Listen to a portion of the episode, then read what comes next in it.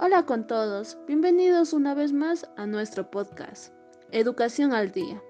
El día de hoy nos acompaña Jessica Guamán y Pamela Domínguez, estudiantes de tercer ciclo de la Universidad Nacional de Educación, UNAE, de la carrera de Educación Especial, para tratar un tema muy interesante de su informe de experiencias vividas. Cuéntenos, ¿de qué se trata este informe? Hola, nos da mucho gusto estar hoy en este podcast y poder compartir contigo y con todos los que nos escuchan nuestro informe.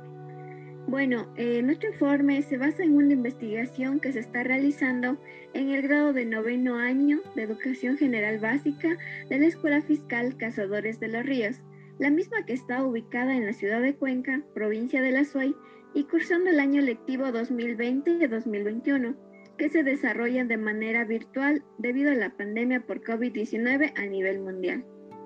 Lo que nosotros pudimos observar en nuestras prácticas es que en la clase de lengua y literatura existía una barrera metodológica, es decir, un déficit en cuanto a la utilización de metodologías innovadoras e inclusivas durante la clase.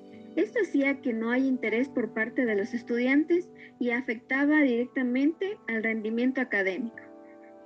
Por eso nuestro trabajo se direcciona a responder la pregunta, ¿cuáles son las metodologías adecuadas en el proceso de enseñanza-aprendizaje para mejorar el rendimiento académico de los estudiantes de noveno año de educación general básica eh, de la Unidad Educativa Cazadores de los Ríos en modalidad virtual? Después de haber realizado una larga investigación bibliográfica, Propusimos como una actividad para poder implementarla dando respuesta a la pregunta antes mencionada, los talleres de metodologías innovadoras e inclusivas en entornos virtuales para el área de lengua y literatura.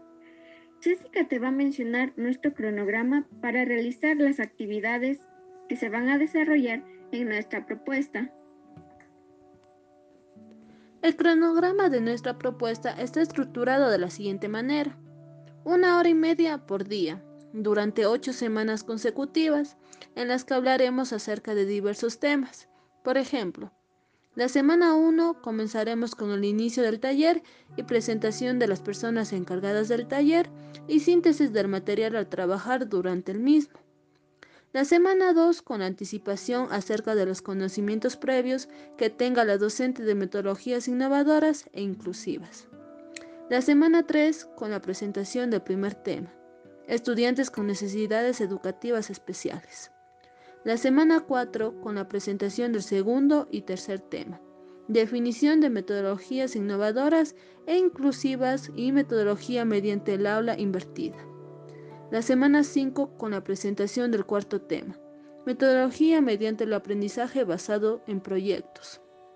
La semana 6 con la presentación del quinto tema, Metodología mediante gamificaciones. La semana 7 con la presentación del sexto tema.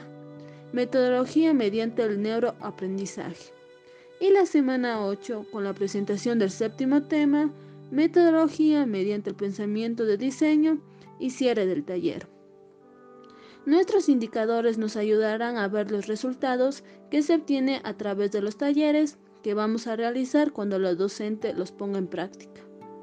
Entonces, los resultados finales que esperamos de estos talleres llevados a la práctica es el uso de más metodologías innovadoras e inclusivas en la virtualidad, lo cual hace que sean clases más dinámicas, participativas e interesantes y con conocimientos significativos por parte de los estudiantes en la asignatura de lengua y literatura.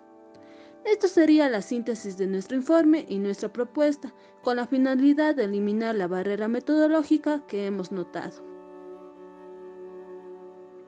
Es muy interesante su informe, debido a que muchos docentes hoy en día, y bueno, no solo ellos, sino también los estudiantes, tuvieron que adaptarse a una modalidad de estudio.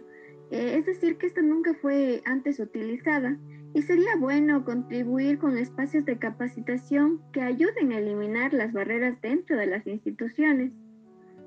Bueno, agradecemos el acompañarnos hoy y compartir con nosotros esta información que de seguro será provechoso para muchos. Muchas gracias por acompañarnos a todos los que nos escuchan. Mañana estaremos nuevamente con más invitados. Gracias.